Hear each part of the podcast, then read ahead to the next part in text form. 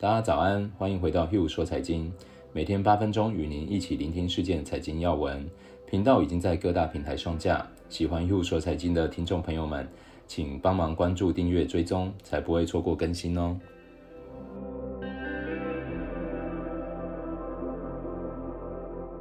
大家早安，我是 Hugh，今天是十二月十一号星期五，先跟大家一起来看一下欧美股市状况。昨天美国股市涨跌互见。新的财政刺激谈判僵局仍无突破迹象，标普五百指数从盘中低点反弹，但仍连续第二天收低。纳斯达克一百指数上涨，而道琼工业平均指数表现疲软。昨天 Airbnb 上市首日交易股价上涨超过一倍。美国财长姆努钦与众议院议长佩洛西表示，刺激谈判取得进展，但关键问题尚无突破迹象。目前看来，美国国会大约有一个星期的时间来达成协议。更为紧迫的是，美国单日新增新冠死亡人数首次超过三千人。此外，上周首次申请失业救济人数意外激增，超过大多数经济学家的预期，并达到了九月份以来最高水平。接着看中概股部分，昨天纽约梅隆银行中国 ADR 指数是上涨零点九个 percent，蔚来汽车上涨二点八个 percent，盘后表示拟发行六千万份美国 ADR。接着为大家整理一些股市新闻和公司的消息。经济复苏料推动中国股市明年底站上三千七百点。基金经理人押注周期股更胜一筹。美国联邦通信委员会考虑以国安为由禁止中国电信进入美国市场。美国 FCC 下令营运商更换存在安全风险的设备，主要是要针对华为及中兴。英国央行称，银行资本充足后可重新开始配息。欧洲银行监管机构倾向延长配息禁令，但允许部分强势银行例外。摩根士丹利预计将一千两百亿美元的资产从英国转至德国。再来分享一些经济学或分析师的看法。汇丰银行认为，经济正常化可能会令美元抛盘放缓。高盛推荐在跨资产交易中做多加币，随着油价的回升，提振加拿大经济。牛津基金研究院指出，新冠疫苗缓解了2021年新兴市场风险，有助股汇市上涨。接下来又是 Hugh 分享的时间了。今天我要来开启一个新的系列，大概会分成三到四集，主要是要帮助大家剖析企业运用手上现金的方法和影响。作为投资者，我们常常要摊开一家公司的财报，从众多的数字中挖掘出隐含的机会。除了大家常听到的什么 ROE 啊、EPS、毛利率、本益比以外，我们一定会看到的是企业的现金流状况，现金流代表那一年或那一季公司营运的实际结果，比较不容易被刻意操作，是非常重要的讯息。而且不只用来检视过去的经营表现，企业资金的用途很多，可能是分红，可能是再投资，也可能是调整财务结构。一家企业怎么规划运用现金流，体现出经营者将带领企业往哪个方向前进，这正是我们决定是否投资、是否成为股东的要素之一。讲到这里，刚好分享我其中一个投资理念。我认为做出决策之前，大家不妨想象一下：假设今天这家公司没有股票上市，你还愿意出资当股东吗？如果答案是不会，那很可能你现在是被股价或者是情绪所影响。建议还是先不碰为妙。回到主题，企业运用资金流的选项很多，我大致分成三种：回馈股东、内部成长、外部投资。回馈股东的方式包含买回股票和发放股利。企业内部成长包含添购设备、扩厂、技术研发、R&D，还有提升员工福利。外部投资则是关于并购、投资，还有目前很夯的企业社会责任 ESG。其中我最注重的是买回股票、技术研发和企业并购这三项。今天就先从买回股票开始。如果之后这三个讲完，大家还想多听一些，我就会再延续这个系列哦。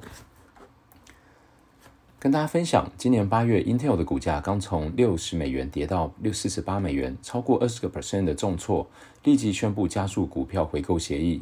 实际上，Intel 在去年十月就已经公布了两百亿美元的股票回购计划，但是碍于后来爆发的疫情，不确定未来的资金需求，始终谨慎对待回购计划。今年上半年只完成其中七十六亿美元。有鉴于股价的重挫，而且累积的资金流相当健康。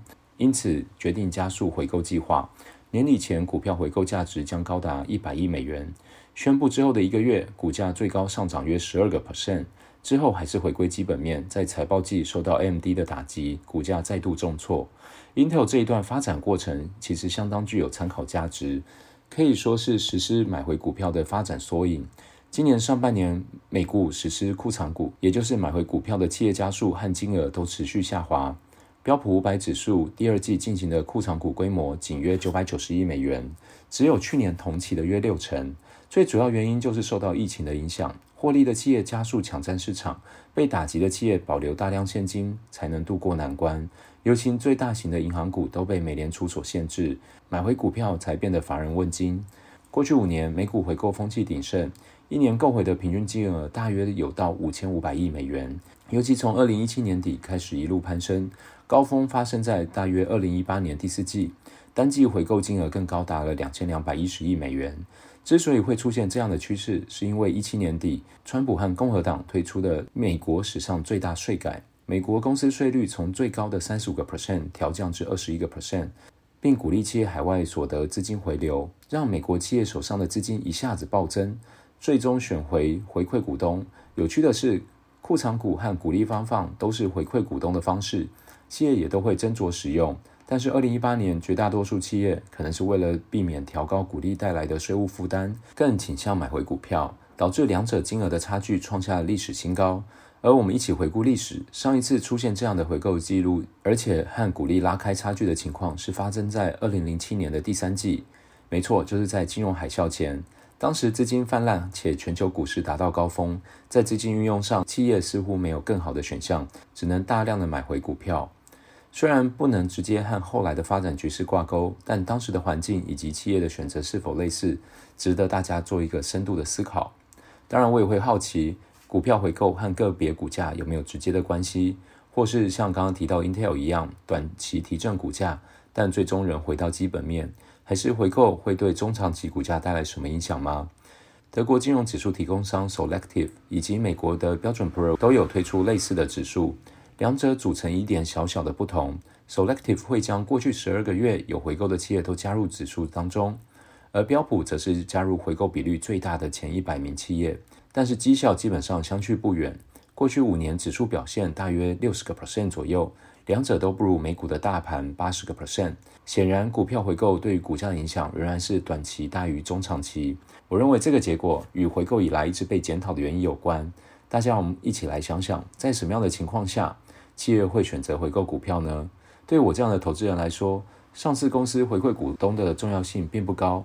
我更希望看到资金运用在其他地方，例如投入技术研发、培育或保留人才。增加企业的内部成长率，或甚至垂直或横向的并购，抢占市场先机，还有打造护城河。毕竟，投资一家企业就相当于把钱给他们去运用，运用越有效率，就会带来越高的投资报酬率。而回购股票基本上并没有提高效率。许多著名的投资人也认为，回购常常不是运用资金的有效方式。像巴菲特就曾经说过，股票回购可能是世界上最愚昧的事，或最聪明的事。当我们所投资的公司了解这件事情的时候，我是喜欢股票回购的。我相当同意这句话。不过，现实的是，公司往往没有其他选择，或甚至并不真的了解回购的影响。同样是巴菲特，在一九八九年至二零零六年担任可口可乐的董事会成员。当时，可口可乐花了八十个 percent 自由现金流量在股票回购上。他曾经就此事发表评论：如果你回顾过去的历史，可口可乐在不合理的期间持续的回购公司的股票。当时我是公司的董事，这么做的公司很多。有时候对 CEO 来说，要对股价有客观的看法是很困难的一件事。看来股票回购到底对公司或对股东是好是坏，还是要留给绩效来做决定哦。大家对于股票回购又有什么样的看法呢？欢迎大家留言来信讨论。值得一提的是，拜登代表的民主党倾向于限制库藏股实施，因此在上任前会不会促使更多企业提早回购，可以一起观察哦。以上就是今天的 Hugh 说财经，喜欢的听众朋友们欢迎分享给亲朋好友。下周也会陪大家一起聆听全球财经要闻，我们下周见。